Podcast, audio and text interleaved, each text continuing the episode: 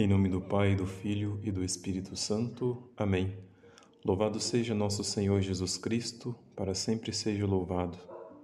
Queridos irmãos e irmãs, sou o Padre Reinaldo, do Instituto do Verbo Encarnado, e com o auxílio de Deus, vamos meditar hoje a liturgia da quinta-feira da primeira semana do tempo do Advento.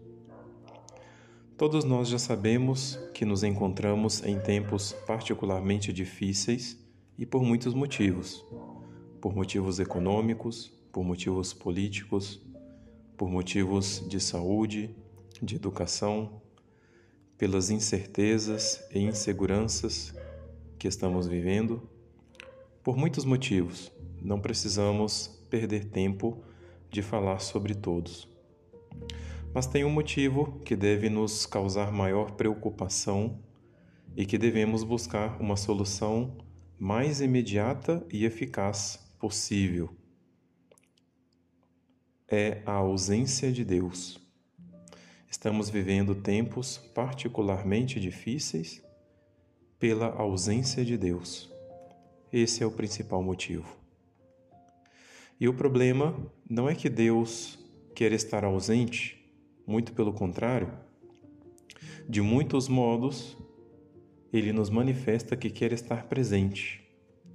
Basta pensar, por exemplo, na encarnação, na igreja, nos sacramentos, especialmente a Eucaristia, e em muitas outras coisas.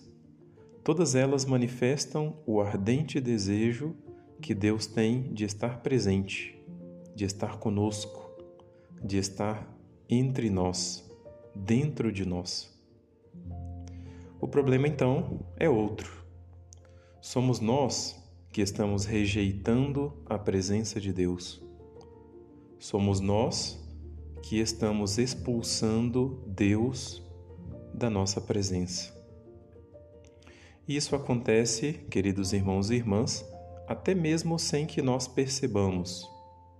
Só por citar um exemplo, diante dos problemas que estamos vivendo, dos quais já falamos, muitos são os que esperam as soluções das mãos dos homens, exclusivamente das mãos dos homens. Muitos são os que recorrem aos poderes humanos, à sabedoria humana, somente aos recursos humanos em geral para encontrar a solução para esses problemas. E quando fazem isso, consciente ou inconscientemente, estão expulsando a Deus, estão rejeitando a presença de Deus, não estão confiando em seu poder, em sua sabedoria, em sua providência que permite alguns males em vista de bens maiores. E o salmista hoje nos corrige explicitamente a respeito dessa atitude. É melhor buscar refúgio no Senhor do que pôr no ser humano a esperança. É melhor buscar refúgio no Senhor do que contar com os poderosos deste mundo. Mas claro que isso é impossível. Queridos irmãos e irmãs, estejamos convencidos, ao menos nós católicos, estejamos convencidos de que, como nos ensina nosso Senhor Jesus no Evangelho, também de hoje, a casa que não for construída sobre a rocha está condenada ao fracasso, ao desabamento, a ir por água abaixo, como popularmente falamos. E a rocha é Cristo seus mandamentos, sua doutrina, sua igreja, seus sacramentos. A casa é tudo. Nossa vida pessoal, nossa família, nossa sociedade, nossa economia, nossa política.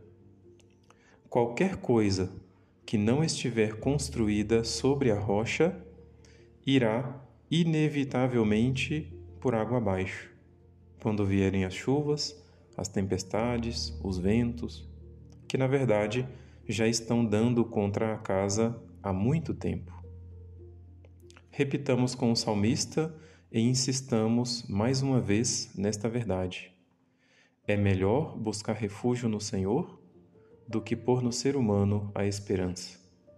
É melhor, muito melhor, buscar refúgio no Senhor do que contar com os poderosos deste mundo.